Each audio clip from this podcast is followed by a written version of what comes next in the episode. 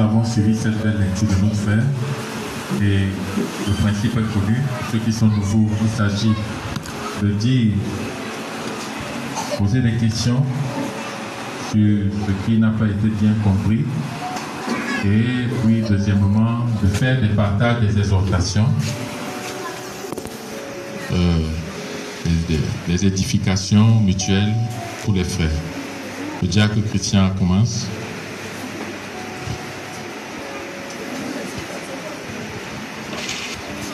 Bonjour frères et sœurs. Donc j'ai deux questions. Ma première question me vient suite à la lecture de la parabole du semeur. Lorsque le semeur s'est mis à quatre terrains, on comprend que ceux qui ont cru, c'est un seul terrain. Mais j'aimerais quand même savoir, ceux qui n'ont pas cru, comment comprendre, lorsqu'on échange souvent avec eux, ils parlent de prière exaucée. Est-ce seulement une question de grâce commune? Ou bien il y a certaines dispositions où le Seigneur peut aussi écouter les prières des incroyants? Est-ce que ça peut arriver? Ou bien c'est seulement un forfait qui est juste là pour eux? C'est ma première question. La deuxième question, c'est par rapport à la situation des démons. Je ne vais pas lire les passages. Il y a beaucoup de situations, le Seigneur face aux démons. Ma question concerne les croyants.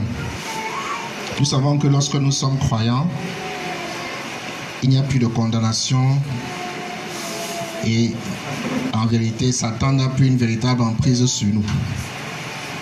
Mais on a quand même aussi expliqué il y a deux semaines, on partage que souvent certains vices récurrents peuvent être des manipulations démoniaques. Et certains vices même peuvent concerner des croyants. J'aimerais savoir, est-ce qu'on doit comprendre qu'un croyant peut être aussi possédé, même si c'est temporairement ou alors le mécanisme fonctionne différemment chez lui. Comment on doit comprendre cette situation qui s'explique par des manipulations des esprits, mais lorsque ça s'applique chez le croyant, comment ça se passe? Oui, le diacre aussi va intervenir. Bonjour, bien-aimés. J'ai un partage dans le chapitre 7 verset 13 à 14. Le Seigneur, l'ayant vue, fut ému de compassion pour elle. Fut ému de compassion pour elle et lui dit, ne pleure pas. Il s'approcha et toucha le cercueil. Ceux qui le portaient s'arrêtèrent. Il dit, jeune homme, je te le dis, lève-toi. Ce que je voudrais qu'on partage euh, ensemble, c'est la compassion. On voit ici que quand le Seigneur Jésus-Christ, euh, dans plusieurs passages des évangiles, on voit quand il est touché par cette compassion, ému de compassion, ce n'est pas quelque chose qui reste une disposition intérieure. Il se met toujours en mouvement il se met en action et il fait toujours quelque chose que tout le monde voit qu'il a posé euh, un acte de compassion. Donc le partage pour nous, c'est que quand on est vraiment ému de compassion, quand on est touché par cette compassion, on doit se lever pour poser un acte qui prouve qu'on est euh, dans la compassion. Amen. Oui, le frère Paul.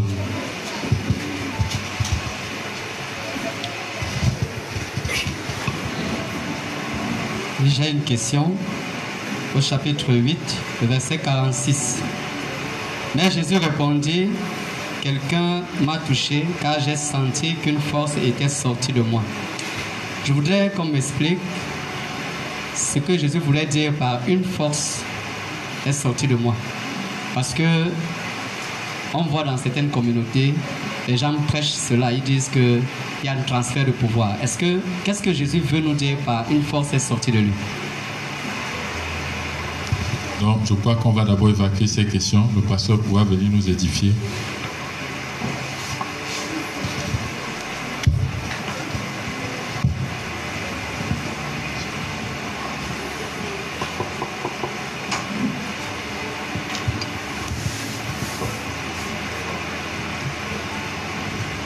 Bonjour bien-aimés.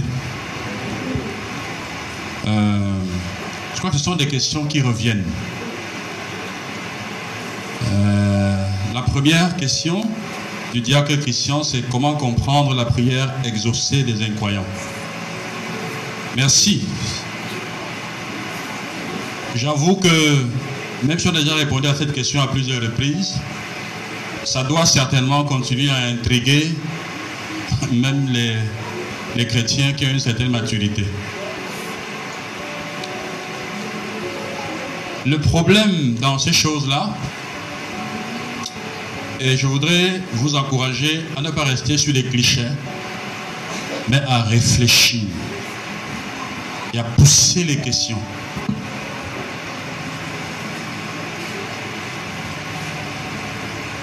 Euh, il s'est demandé en esquisse de réponse, est-ce que l'exaucement de la prière des incroyants ne peut se limiter qu'à la grâce commune? C'est-à-dire la grâce que Dieu fait à tous les êtres humains. La question c'est, quelle est l'ampleur de la grâce commune? C'est à ça qu'il faut réfléchir pour comprendre l'attitude de Dieu vis-à-vis des personnes qui ne sont pas sauvées. Quelle est l'ampleur de la grâce commune? Je voudrais vous faire remarquer que la grâce commune, c'est la miséricorde de Dieu. Dieu qui renonce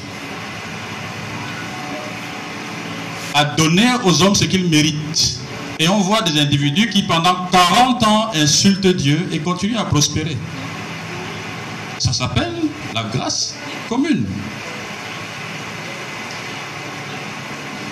Et le monde est fait de principes. Certaines personnes appellent prière des efforts pour trouver, tout au moins ils ont marronné quelque chose et ils se sont mis en route pour trouver des voies et moyens pour obtenir ce qu'ils veulent. Ils tombent sur des éléments de principe qui apportent des solutions particulières. Ils disent que Dieu les a guidés, Dieu les a bénis. Je ne fais que répéter cette affaire ici. Si deux enfants, deux hommes, un chrétien et un non-chrétien partent à l'école, le non-chrétien travaille, le chrétien prie, le chrétien va échouer.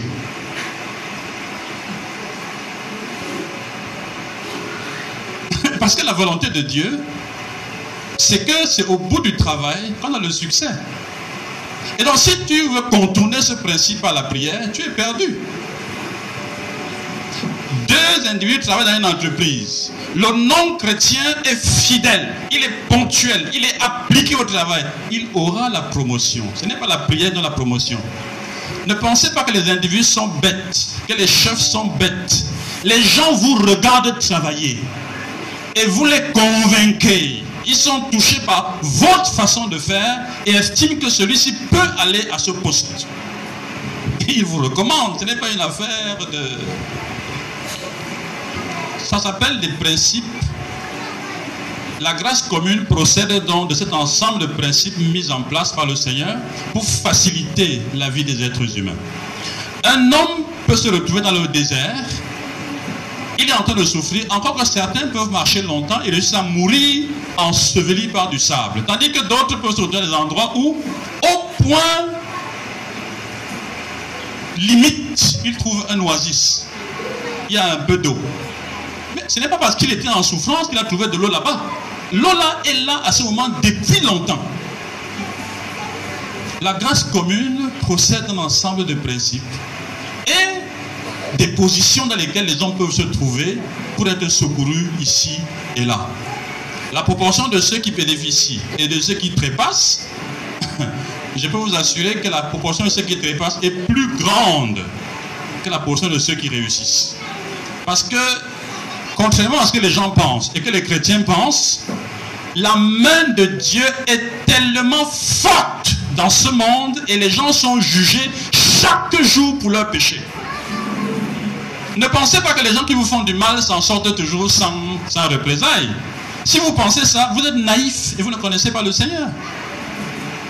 Personne ne fait du mal à une autre personne et s'en sort indemne. Ce que Dieu n'est pas compétent. Il a seulement ses façons de faire et il agit comme Dieu. Deuxièmement, pour cette affaire d'exaucement toujours, il faut savoir que quand Dieu a créé l'homme, il a mis en l'homme des dispositions pour vivre dans ce monde malgré les tourments. Je peux même vous dire que Dieu a anticipé le péché. En le créant, il a anticipé une situation de péché pour que l'homme puisse, même s'il ne le connaît pas, vivre loin des forces des ténèbres. Parce que les forces des ténèbres, avec le péché, auraient pu posséder n'importe qui et faire n'importe quoi n'importe qui. Pourquoi il y a des personnes qui ne sont pas chrétiennes, mais qui ne sont pourtant pas influencées négativement par les forces des ténèbres? Parce qu'il y a dans la vie de l'être humain des mécanismes, des interdictions pour les esprits méchants. Dieu a créé l'homme avec ces dispositions-là. En sorte que lorsqu'un homme se met à prier, son esprit s'élève, il a la capacité de voir certaines choses, il est éveillé par rapport à certaines choses.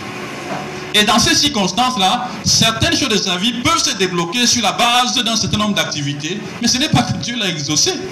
Je vous rappelle que les magiciens, quand ils partent dans le monde des ténèbres, pour éviter de succomber à la beauté et au charme des sirènes, ils gênent neuf jours. Pourquoi ils gênent neuf jours Ils prient qui C'est neuf jours d'incantation. Juste pour avoir un esprit suffisamment élevé pour ne pas être pris par la pesanteur de la puissance du mal, par l'effort des ténèbres. Et donc Dieu a prévu cela. Quand le Seigneur Jésus dit, prenez garde que votre, votre, que votre cœur ne s'apesantisse sur les excès du bois et du manger. Il veut dire quoi? Il veut dire quoi exactement?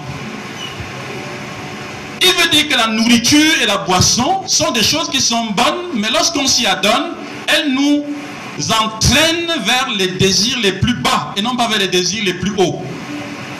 Lorsqu'une personne fait attention à son alimentation et fait attention à donner du temps pour la prière et le jeûne, cette personne va également s'élever vers les choses les plus élevées. Et les chrétiens doivent faire attention à ne pas vivre uniquement pour manger et boire et se réjouir et danser et faire des choses comme ça. Ils doivent toujours travailler de manière à ce que leur esprit s'élève les choses d'en haut. C'est justement à cause de ce phénomène-là. Donc, un non-chrétien, moi j'ai vu des gens ici à Douala, je peux vous donner des noms que je connais, des gens qui, il, a, il était en difficulté, il était au chômage, ça n'allait pas, c'était compliqué, il a fait neuf jours de jeûne.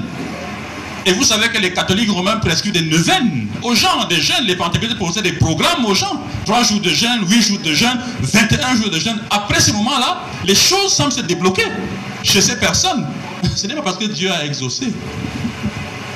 Non, non, non, non, non, non, non, non, non, non, non. Parce que Dieu a exaucé fondamentalement. La prière, il faut le dire, n'est pas une incantation. Et ce, ces phénomènes incantatoires nouveaux, mis en place par les milieux chrétiens, sont dangereux. Quelqu'un vient à vous, a un problème, il est au chômage, il a des problèmes avec sa, maison, il a ceci, il a ceci, vous lui dites, un problème de 5 jours, 7 jours. Il gêne 7 jours, et puis les choses commencent à marcher. Vous dites que la personne, Dieu a exaucé alors qu'il n'a pas écouté l'évangile de Jésus-Christ, Dieu exauce comment? Puisque c'est en Christ que se trouve le Amen. Dieu exauce en Jésus-Christ. Dieu dit oui en Jésus-Christ. Il a exaucé quoi là? C'est de l'incantation. Ces prières-là, c'est de l'incantation, ce n'est pas la prière. La prière, c'est parler au nom de Jésus-Christ à Dieu. Et Dieu vous répond en vous transformant à l'image de son Fils, en vous donnant les choses qui sont propres à vous faire ressembler à son Fils. Là, on a la différence nette entre le phénomène incantatoire et la foi chrétienne authentique et historique. Troisièmement, par rapport à cette question, c'est aussi une question d'interprétation. C'est aussi une question d'interprétation. Quand quelqu'un souffre, il commence à prier et il se réveille de sa prière et il voit dans deux, trois jours des situations, il dit que Dieu l'a exaucé. C'est lui qui interprète. C'est lui qui interprète. C'est son interprétation du phénomène. Donc, Sur la base de ces trois éléments, je crois avoir quand même quadrillé la question de manière à ce que vous compreniez très bien ce qui fait la différence clé entre le vrai christianisme, entre la vraie prière et tous les mécanismes incantatoires. Ne pensez pas vraiment quand on parle d'incantation, il s'agit toujours de yama, yama, yama, yama, yama, yama. Non, non, non, non, non, non. Gloire à Dieu, gloire à Dieu, gloire à Dieu peut devenir une incantation. Gloire à Dieu, gloire à Dieu, gloire à Dieu, gloire à Dieu, gloire à Dieu, gloire à Dieu. Vous faites quoi là? Le mécanisme incantatoire, c'est des paroles qui se répètent. C'est pour ça que le Seigneur dit, quand vous priez, ne pas les, ne pas les veines redites. Parce que les veines redites sont la caractéristique principale du discours incantatoire.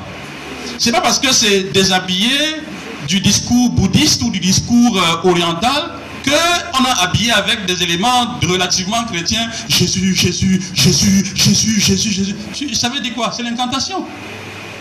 C'est de l'incantation. Notre Père qui est aux cieux, notre Père qui est aux cieux, notre Père qui est aux cieux, notre Père qui est aux cieux. Je vous salue, Marie, je vous salue. C'est l'incantation, tout ça. C'est pas de la prière.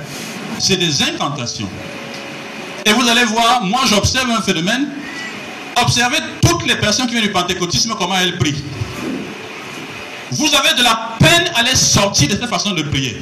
Oh éternel mon Dieu, oh éternel mon roi, oh éternel mon Dieu. Ils vont dire dans la prière 150 fois éternel mon Dieu, éternel mon roi, éternel mon Dieu, mon roi, éternel mon Dieu, mon roi. C'est de l'incantation. C'est de l'incantation. Qui de vous parle comme ça à son ami? Jacob Etin, Jacob Etin, je vais te donner du pain. Jacob Etin, donne-moi du pain. Jacob Etin, donne-moi du pain. Oh, Jacob Etin, donne-moi du pain. Non, non, non, non, non, non, non, non. Personne ne parle comme ça à son prochain. Personne. On est dans le, dans le délire incantatoire. Lorsqu'on a, la, a la conscience de la présence de Dieu, on sait par les Écritures comment s'adresser à lui. Et on s'adresse à lui du fond de son cœur et les paroles viennent naturellement. On peut exprimer du fond du cœur des choses qui touchent le Seigneur profondément, sans avoir à faire du zabourisme. Ce phénomène incantatoire où on doit bouger, faire des choses, des choses comme ça. ça, on est dans ce genre de phénomène. Je crois qu'à à, à cela, il faut vraiment que plus nous avançons les Écritures, plus nous comprenions très très bien la différence entre ce que la parole de Dieu dit et qu'on s'en tienne à ça et les pratiques qu'il y a autour de nous. Est-ce qu'un croyant, peut être possédé de façon temporaire au regard de, de l'environnement? Ça, c'est la question qu'il a posée aussi. Doctrinalement, non. Pratiquement, non c'est une impossibilité théologique. Parce qu'il dit que c'est une, impossibilité mathématique, les mathématiques ne sont rien devant la théologie.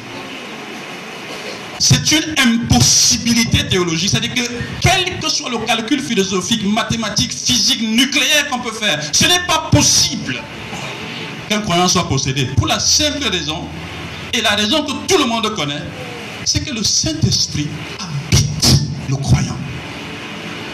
Le Saint-Esprit qui est la terreur du croyant. Autant que des démons. La terreur absolue des démons. Et du monde des ténèbres. Pourquoi c'est lui qu'on envoie pour construire l'image de Jésus en nous? Pourquoi c'est le Saint-Esprit qui vient?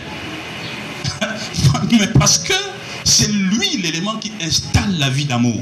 C'est lui qui installe la compassion. C'est lui qui installe le désir de servir le Seigneur. C'est lui qui installe la sagesse. C'est lui qui installe Jésus dans un cœur.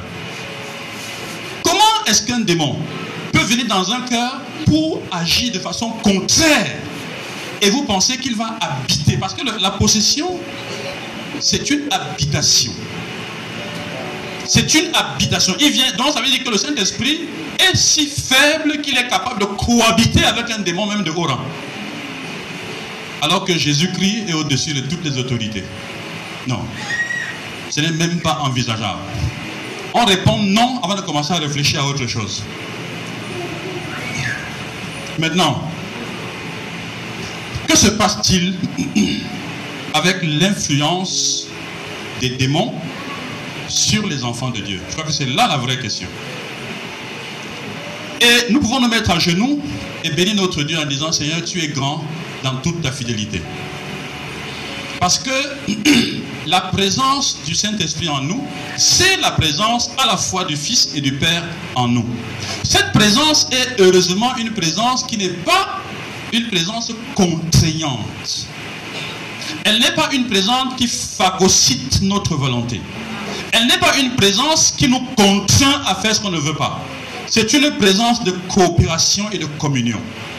C'est une présence de sollicitation et de conseil. C'est une présence amicale dans nos cœurs.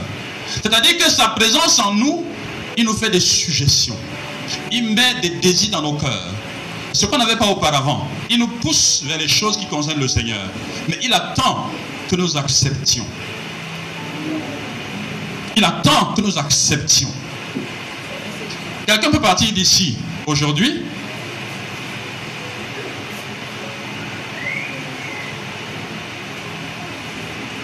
Il a prévu que ce soir, après le culte, il va voir un film. Il entre chez lui, il se déshabille, il se change, il se lave bien, il mange. Il se repose avec l'espoir de voir un film son réveil. Et quand il se réveille, il sent dans son cœur comme quelque chose lui dit, ne vaut-il pas mieux que tu lises la Bible?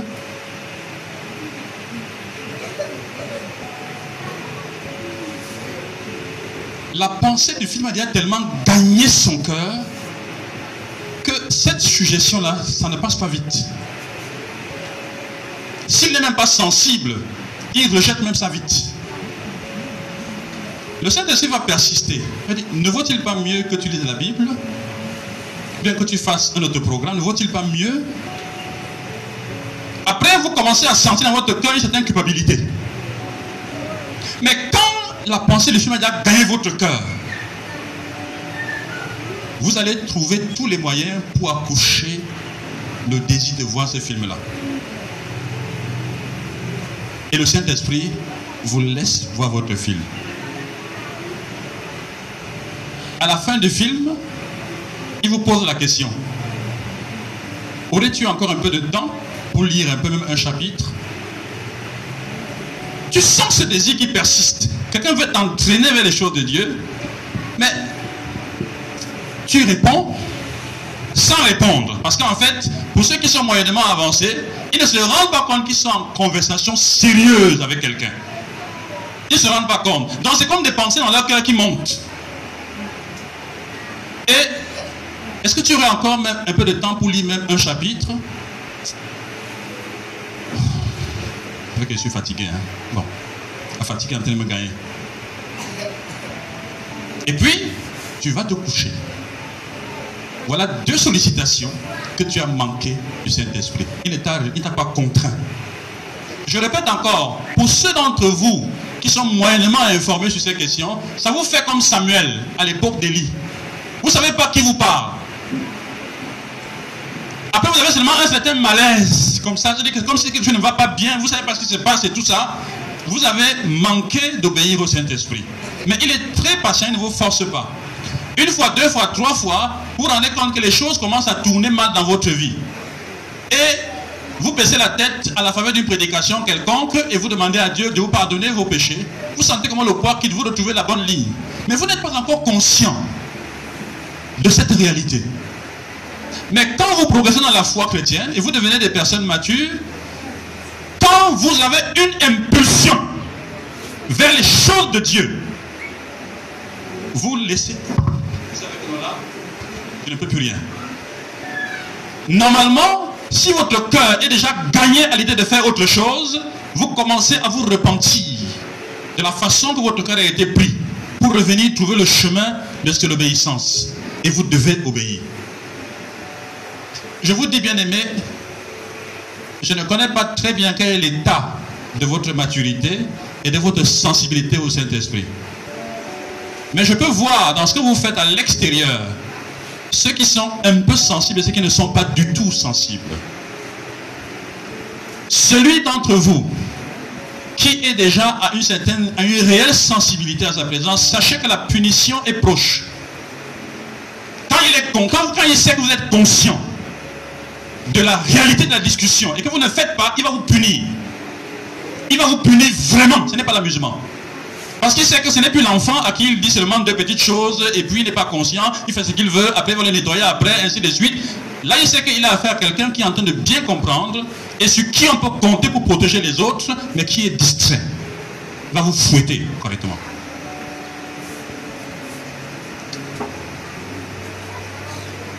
Je parlais donc de ça pour parler de la coopération que l'enfant de Dieu a avec le Saint-Esprit. Cette coopération fait que si tu veux donc voir le film et que tu peux voir le, pas te voir le film, Satan sait, c'est ça que les enfants de ne savent pas. Satan sait que la décision de voir le film que tu as prise là, tu l'as prise en désobéissance au Saint-Esprit. Il va te mettre un lien spirituel sur la télé là. Il va te créer, il va t'envoyer un lien de puissance 120 ou 200 ou 330. Il t'envoie une telle affaire, tu deviens, tu deviens esclave de la télé ou esclave du jeu quelque chose. Tu commences à faire une chose, toi-même tu sens que ça te perd du temps, mais tu fais toujours, tu fais toujours. Tu es déjà pris dans le nananas. Satan t'a déjà fait du mal. Il est en train de manger des années ton temps de l'année, il est en train de manger. Il peut manger comme ça, il peut réussir à manger comme ça, même, même, même trois semaines. Il te prend une heure, deux heures, trois heures, quatre heures. Il bouffe, il bouffe, il bouffe. Et il est tellement pressé de te bouffer. Et tu sens une certaine passion pour faire ce que tu sais être mauvais pour toi. Vous voyez l'affaire C'est comme ça qu'il influence les chrétiens. Vous voyez que lui, il est tyrannique. Alors que le Saint-Esprit à l'intérieur n'est pas tyrannique. Le Saint-Esprit veut que tu choisisses. Quand tu choisis de lui obéir, eh bien, tu grandis en force. Quand tu as désobéi, Satan récupère ça et il t'emballe pendant des semaines rapidement. Il te contraint comme un esclave. Quand tu te rends compte que ta vie est déjà en lambeau, tu commences à chercher le chemin de retour. Tu dis, Seigneur, je suis perdu. Seigneur, je suis perdu, je suis perdu. C'est ce jeu d'influence que le Seigneur nous déconseille d'avoir avec euh, les esprits des méchants. Voilà, je crois que j'ai été suffisamment terre à terre dans cette affaire-là, pour que ça aide un peu un plus grand nombre. Euh, qu'est-ce que le Seigneur veut dire dans une force est sortie de moi? Euh, Nous sommes là dans un, dans une, comment je vais, je suis un peu fatigué, donc je suis un peu fatigué la tête, tourne pas vite. On est là dans un, un style littéraire. C'est un, un, schéma narratif pratiquement. Et dans ce, dans ce style littéraire, si vous prenez les choses telles qu'elles sont, quand on parle de style littéraire, ça veut dire euh, style artistique, avec toutes les, toutes les figures, toutes les couleurs de l'art, de la littérature. Une force est sortie de moi la question, quand vous suivez bien le déroulé de l'histoire, vous vous rendez compte que, on, peut vous retourner la question. Est-ce que vous pensez que la, la force est sortie de Christ sans qu'il le sache Ou bien il savait quand c'est sorti? Vous voyez l'affaire S'il savait quand c'est sorti, et donc ce n'est pas qu'une force est sortie de lui, c'est qu'il a vu la femme venir. Il a vu son besoin. Il a décidé de la guérir.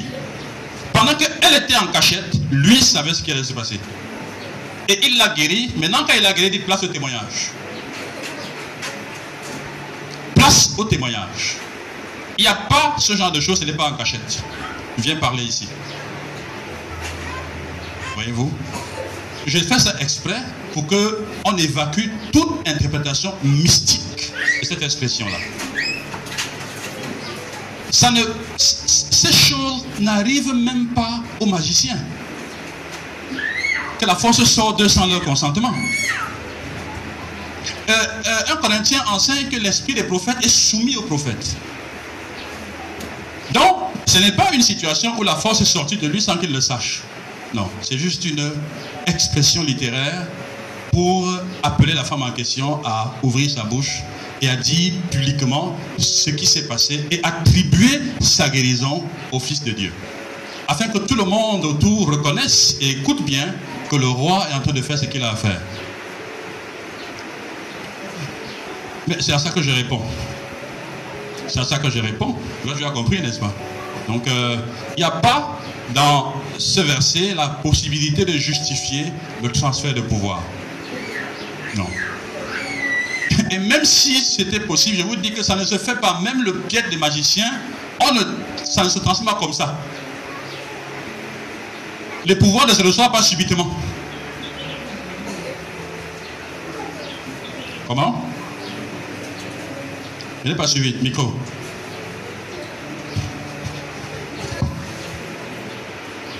Il faut certainement une, une initiation.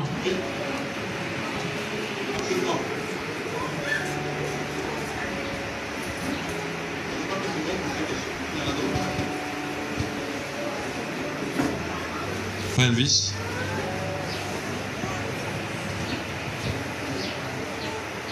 Bonjour frères et sœurs. J'ai une question au chapitre 7 à propos des, des messagers que le centenier a vers le Seigneur. La Bible dit à partir du verset 5, non, à partir du verset 4, ils arrivaient auprès de Jésus et lui adressaient d'instantes supplications, disant, il mérite que tu lui accordes cela, car il aime notre nation et c'est lui qui a bâti notre synagogue. Jésus étant allé, bon, maintenant ma, ma- ma question est sur le mérite que, en fait, que ces hommes disent, adressent au Seigneur euh, par rapport à leur maître qui leur a envoyé. Et, ils disent que il mérite parce qu'il a fait un certain nombre de choses. Et nous pouvons voir aussi même autour de nous des personnes qui disent que ils aiment le Seigneur, ils font beaucoup d'œuvres pour le Seigneur, font d'œuvres bonnes même, ce que les hommes appellent des bonnes, bonnes œuvres. Et en fait, ils ne suivent pas le Seigneur, non, ils ne connaissent rien du Seigneur, mais ils le pensent qu'à partir, à cause de ça, euh, dans une situation comme celle-ci, ils méritent que le Seigneur leur accorde des faveurs ou leur accorde sa bonté. Je voudrais comprendre à partir de ce test euh, comment on peut situer ça, le juste équilibre et même qu'est-ce que, quand on parle de bonne œuvre selon, euh, selon Ephésiens 1, 10, quand on parle de ces bonnes œuvres-là, c'est de quoi il s'agit concrètement? Ok. Il faut savoir que le, le centenier, dit certainement de la de la cohorte italienne,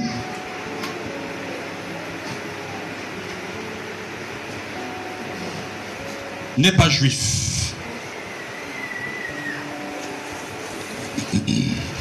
Il n'est pas juif. Et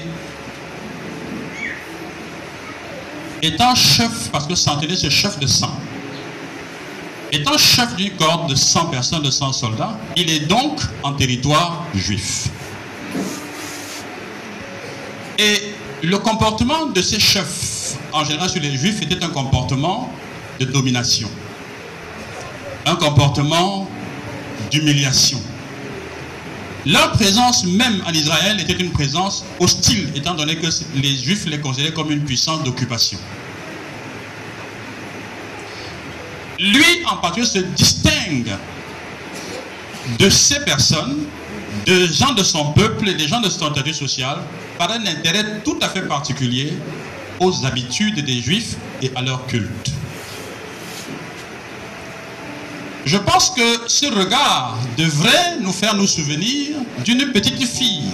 Bien sûr, elle n'est pas une petite fille au regard de nous, mais dans sa génération, c'est une petite fille qui était la belle-fille de Naomi, Ruth, d'origine moabite, qui a démontré un attachement bien particulier à sa belle-mère et au Dieu de sa belle-mère, au point de ne pas rentrer chez elle comme sa, sa, sa, sa, la femme de l'autre, l'autre frère, Orpa, de ne pas rentrer chez elle comme Orpa, mais de suivre sa belle-mère et le Dieu de sa belle-mère. Cette femme-là méritait-elle, était-elle digne d'être reçue en Israël? Méritait-elle méritait-elle d'être euh, accueillie par sa belle famille elle a été accueillie En était-elle digne? Oui, sur la base de sa foi. Et c'est la même situation avec ce centenier. N'oubliez pas qu'à cette époque, la foi se voyait par les œuvres extérieures et non pas par les choses intérieures, étant donné que le cœur de tous les hommes était mauvais. Donc c'est par les choses extérieures, la loi étant extérieure à cette époque, qu'on pouvait savoir si une personne a la foi, a un intérêt pour les choses de Dieu ou n'a pas d'intérêt. Après tout, il n'était pas le chef de sang, le seul chef de sang dans cette ancienne génération. Et lui s'est intéressé aux choses des Juifs, au point même, je crois que c'est de lui qu'on parle quand on dit qu'il a bâti la synagogue. Au point de faire des travaux de cette nature, d'investir comme ça pour que les Juifs se rassemblent pour adorer le Dieu. Si vous faites bâtir une synagogue, dans cette économie-là, qu'est-ce que ça veut dire? Ça veut dire que vous croyez en ce Dieu. Que vous croyez vraiment en ce Dieu. Maintenant, je crois que pour bien comprendre cette situation, il faut toujours bien distinguer les économies et savoir que dans notre économie aujourd'hui, bâtir un lieu de culte peut être la démonstration de son incrédulité. Alors qu'à cette époque, c'était la démonstration de sa foi en ce Dieu-là. Pourquoi je parle de cette manière? Dans l'Ancien Testament, l'autel était physique. Et la maison de Dieu était un bâtiment. En sorte que quand on venait dans un bâtiment, on trouvait Dieu dans ce bâtiment et il était présent à travers le propitiatoire, dans le lieu très saint. Il était là-bas, c'était là-bas qu'il habitait. Maintenant, dans le Nouveau Testament, Dieu dit, édifiez-vous pour former une maison spirituelle, un saint sacerdoce. C'est-à-dire que la maison spirituelle aujourd'hui, la maison dans laquelle habite l'Esprit, dans laquelle habite Dieu, c'est les enfants de Dieu que nous sommes. C'est-à-dire que si nous ne sommes pas ici, Dieu n'est pas ici, dans ce bâtiment. Si nous sommes ici, Dieu est ici. Et donc, si quelqu'un, au lieu de travailler pour l'église, c'est-à-dire les individus, il travaille pour construire des bâtiments là où Dieu ne se trouve pas, nous avons un problème. Il est incrédule en faisant ça. Parce que soutenir Dieu aujourd'hui, c'est soutenir l'Église. Ce n'est pas soutenir les bâtiments et faire des œuvres pour penser qu'on est avec le Seigneur alors que le Seigneur n'est pas dans ces œuvres-là. Je, je, crois que ça aide quand même un peu. Et de ce point de vue-là, on peut comprendre très bien la notion de mérite. La notion de mérite ici, ce n'est pas fondamentalement installé par les œuvres. C'est que dans cette économie, les œuvres étaient la preuve de la foi. Voilà.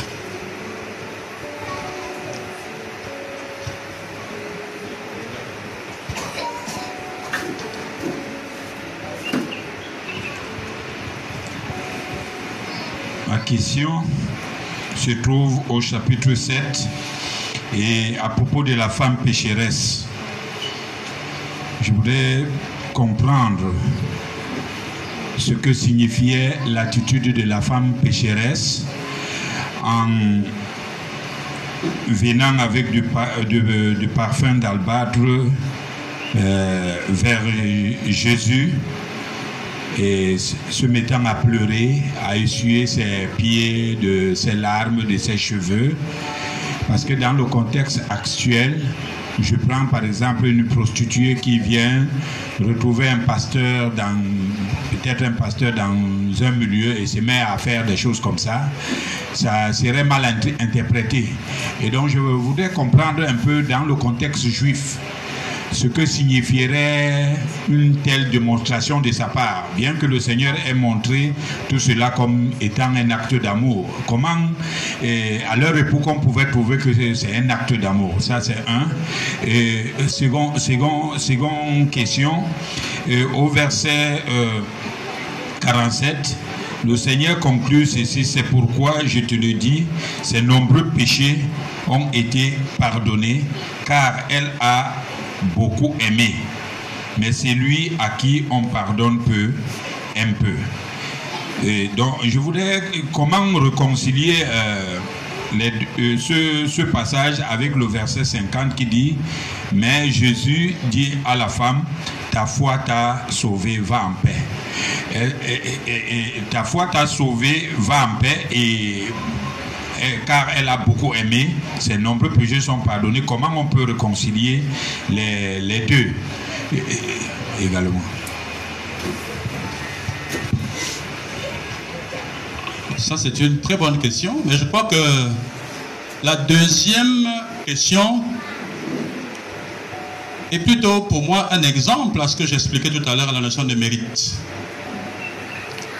Parce que le verset 47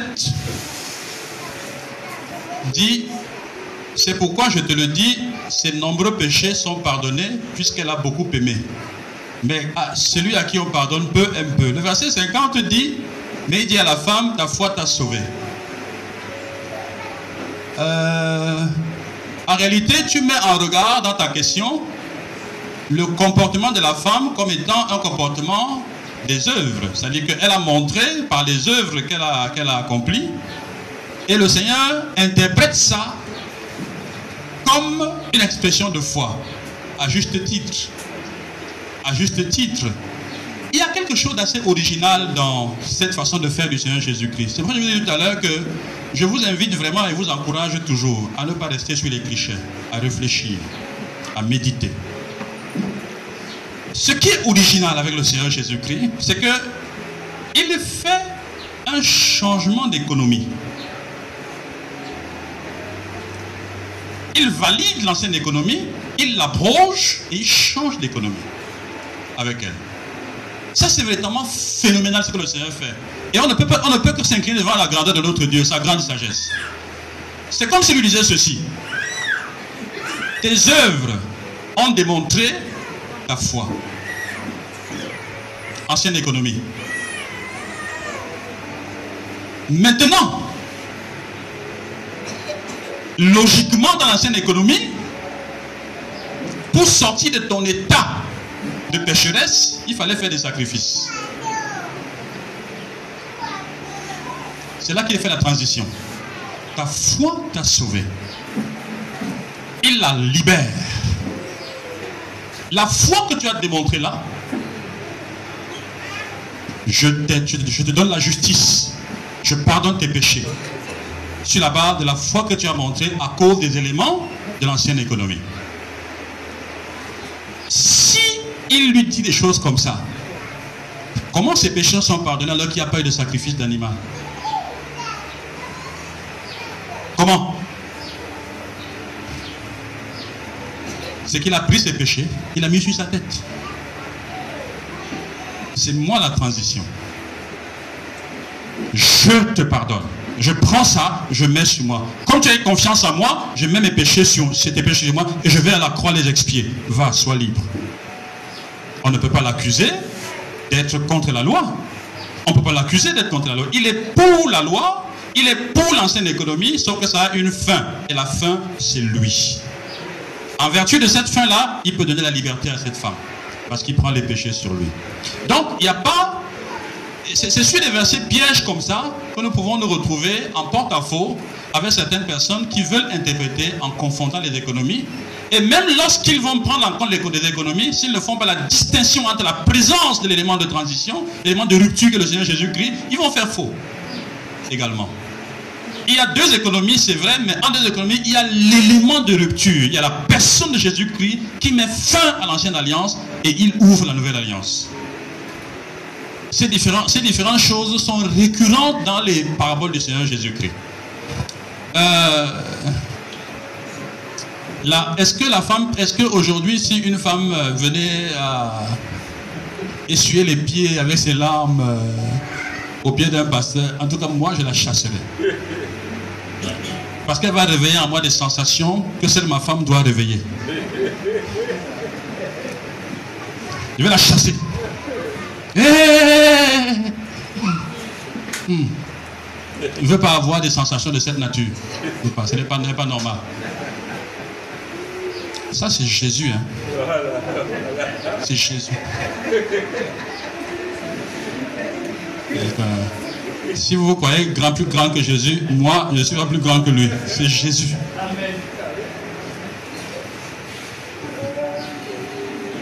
Maintenant, deuxième chose, comment cela était-il interprété à cette époque-là? Mais le verset 39 nous dit comment c'était interprété.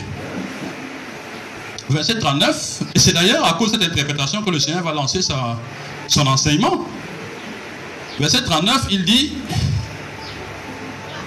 à cette vue, le pharisien qui l'avait invité dit en lui-même, si cet homme était prophète, il saurait qui est la femme qui le touche et ce qu'elle est, une pécheresse. Donc c'était mal vu, au point que le pharisien mettait même en doute le prophétorat du Seigneur Jésus-Christ. Donc c'était très très mal vu ce genre de comportement. Mais le Seigneur n'est pas resté sur les clichés. Il voyait au-delà de cette, de cette attitude et il voyait une femme en mal de rédemption. Une femme qui était vraiment... Elle, elle souffrait de sa prostitution, mais personne ne pouvait lui tendre... Même si elle se repentait dans ce contexte-là, qui lui, qui, qui la recevrait? Personne. Elle a vu en Jésus le seul exutoire, le seul moyen de sortir cette affaire, et lui, il l'a accueilli et l'a libéré. Amen.